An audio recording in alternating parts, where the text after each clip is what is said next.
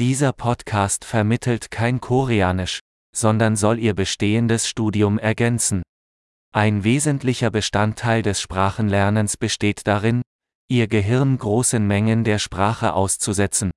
Und das ist das einfache Ziel dieses Podcasts.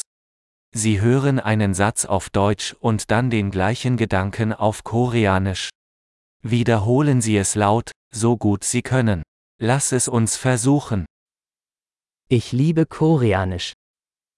나는 한국어를 사랑해요.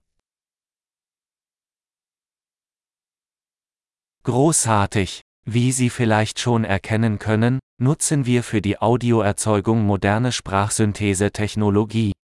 Dadurch ist es möglich, schnell neue Episoden zu veröffentlichen und mehr Themen zu erkunden, von praktisch über philosophisch bis hin zu Flirt.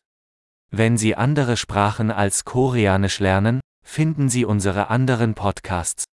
Der Name ist genau wie koreanischer Lernbeschleuniger, aber mit dem anderen Sprachnamen. Viel Spaß beim Sprachenlernen!